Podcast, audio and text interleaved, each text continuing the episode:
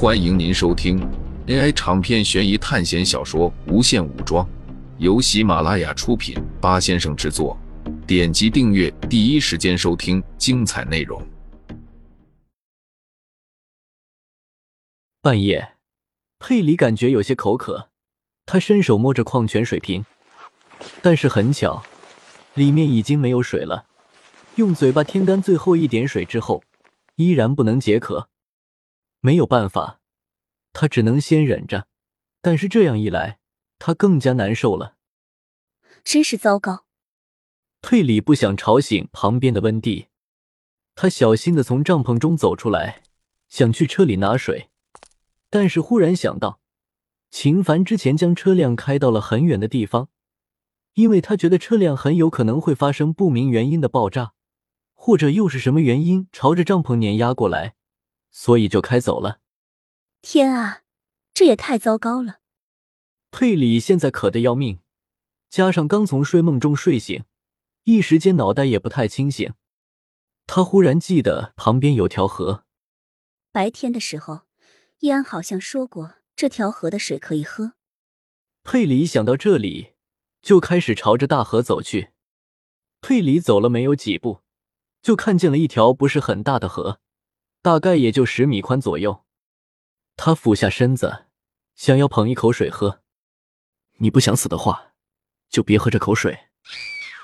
苏哲不知道什么时候站在了佩里的身后，这真是有够惊悚的。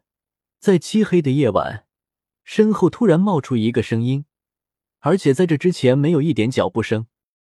佩里吓得差点掉进河中，但是经过这么一下。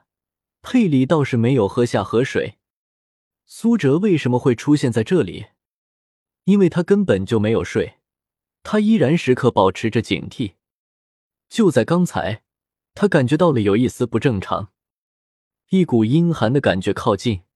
有这么一种感觉的话，证明只有一件事情发生：死神靠近了。之后，苏哲就听到了旁边有脚步声，那道脚步声就是佩里了。之后，佩里开始朝着大河走去，然后苏哲就跟着来到了大河。苏哲并没有提前阻止佩里，因为他要找到这里到底有什么东西可以置人于死地。当他看到佩里开始捧着河水的时候，苏哲就明白了，这河水肯定有什么古怪，所以他才站出来阻止佩里。喂，大半夜的，真是吓死我了！佩里此时才缓过神来。拍着自己的胸口，这河水有问题。苏哲对佩里说道：“刚才你差点就死了。”佩里听到苏哲的话，一时有些惊讶，但这是苏哲说出来的话，所以佩里相信了。但相信的同时，他背后惊起一股冷汗。难道我在喝水的时候都有可能死掉了？佩里有些恐慌，但就在这时。他看见苏哲居然喝了一口河里的水，你在干什么？佩里不解的看着苏哲。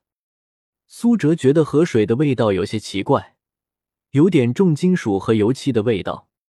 过了没有多久，苏哲感觉到体内有点不舒服，血液流通开始变慢，而且呼吸有些困难。但是这仅仅只是难受而已。苏哲解开了基因锁之后。这些感觉都不见了，这条河被化学物品污染了。苏哲记得白天的时候，伊安曾经说过，这条河上方是化工厂。如果是废弃了几年的化工厂，政府难道就没有处理掉这些可以危害到人体的东西吗？苏哲虽然喝了这些河水没有事，但这是他强悍体质的原因。刚才的有毒物质让他都有些难受。如果是佩里这些普通人，那么肯定会当场毙命。苏哲又喝了一口河水，但是奇怪的是，河水居然变回了正常，而且也没有给他带来不适。这条河刚才被一小股化工有毒物质污染了，然后这些物质顺着河水流到了这里，之后在这个巧合的时间段，你来到了这里。苏哲对佩里说道：“真是有够巧合的。”苏哲的话再次让佩里陷入惊恐之中。那之后，我是不是吃一个东西都能十分巧合的死亡？比如刚好我那一份里面就有毒，那我以后怎么吃东西？难道要饿死吗？佩里本来刚稳定下来的情绪又崩溃了。苏哲摇了摇头，表示并不知道。尽管这些只是剧情人物，但是气真的非常差。神父说，他们都是被天父带回了天堂，他们完成了自己一生的使命，这些都是命运的安排。他们这是在赎罪，在完成自我的拯救。相信他们一定会在天堂洗涤自己。所以苏哲是一个无神论者，尽管他接触到了死神、天使。还有神奇的学校，但是他依然是无神论者。他不会将自己的精神依靠在毫无帮助的虚幻存在上。这个世界想要活下去，唯有依靠自己和自己的信念。因为这些奇怪的信仰，有时候十分的可笑。为什么这些年轻生命的死去，就是为了赎罪？为什么被赞颂仁慈的天赋要带走这些普通的孩子？在苏哲看来，这一切都非常的空洞，因为虚伪的政客年过半百，依然戴着虚伪的面具在欺骗世人；有些手染鲜血的杀手依然潜逃在世界各处；黑心的商人依然在榨取着老实人的血汗；世界各处存在的不公依然不会减少。仁慈的父神又在哪？所以他的仁慈就是带走这些可怜的生命，让他们不再受到伤害吗？那可真是仁慈，坚定自己的想法，就算和别人不一样，就算和所有人都不一样。苏哲感觉到自己的灵魂锁突然有一丝松动，这种感觉非常奇妙。但就在这时，营地出事了，苏哲一下子从这种奇妙的感觉中脱离了出来，灵魂锁的松动也变得平静，因为手环传来了消息。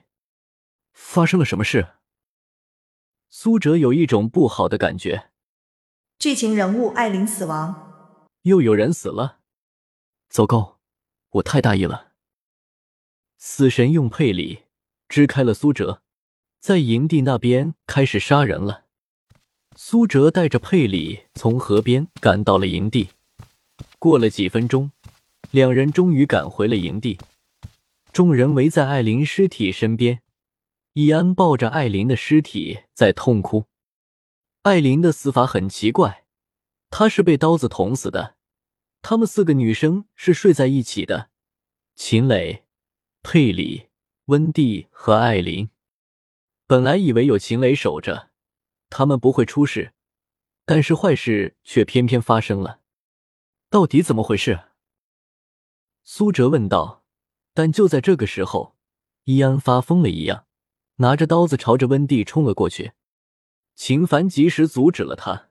我真的不是故意的，相信我。温蒂因为腿上的原因根本站不起来，他只能坐在地上，眼泪顺着他的眼眶流下。我只是害怕，我怕会出现一些什么可怕的事情，所以藏了一把刀在枕头下面。温蒂说道：“那你也不应该杀了艾琳啊。”艾琳是易安的女友。本来就已经在死神的威胁下，有些神经质的易安，现在彻底崩溃了。这样来看，他刚才应该是梦游了。秦凡说道：“梦游？可是我没有梦游症啊。”温蒂流着泪说道：“是死神，绝对是死神！我真的没有想过要杀艾琳啊。”众人听到死神后，一时也沉默了下来。也只有这样的解释了。秦凡看着温蒂说道，然后他放开了易安。朋友，我知道你现在心情很难受，但是大家也同样难受，你先冷静一下。秦凡对着易安说道。易安此时依然接受不了，但是大家都在这里，他也不好再发作。走吧，我和你一起去把他埋了。秦凡说道：“这一场变故让所有人都无心睡眠。篝火被再次点燃，众人都抱着腿围坐在篝火旁边。但是众人没有注意到的是，温蒂透过篝火，深深的看着苏哲，居然一边流着泪，一边笑着。但这只是一瞬间，除了苏哲，谁也没有看到。苏哲面无表情，朝着温蒂点了点头。这一切，这到底是怎么回事？听众朋友们，本集为您播放完毕，欢迎订阅专辑，下集精彩继续。